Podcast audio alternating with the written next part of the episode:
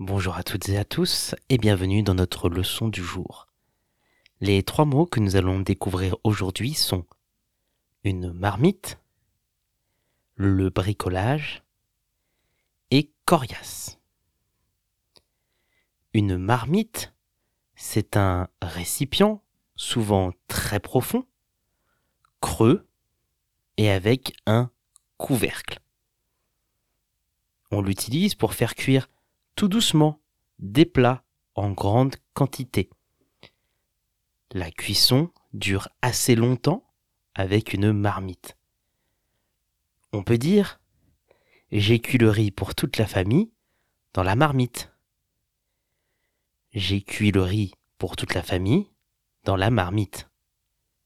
Ou encore, la marmite est tellement grande qu'elle prend du temps à être nettoyée.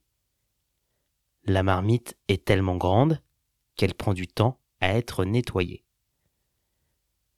Le bricolage, ce sont les petits travaux de réparation ou de décoration que l'on peut faire soi-même à la maison. On peut dire, pour faire du bricolage, il est important d'avoir de bons outils.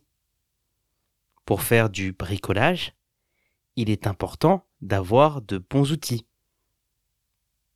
Ou encore, c'est moi qui ai monté les étagères dans mon appartement, car j'adore faire du bricolage.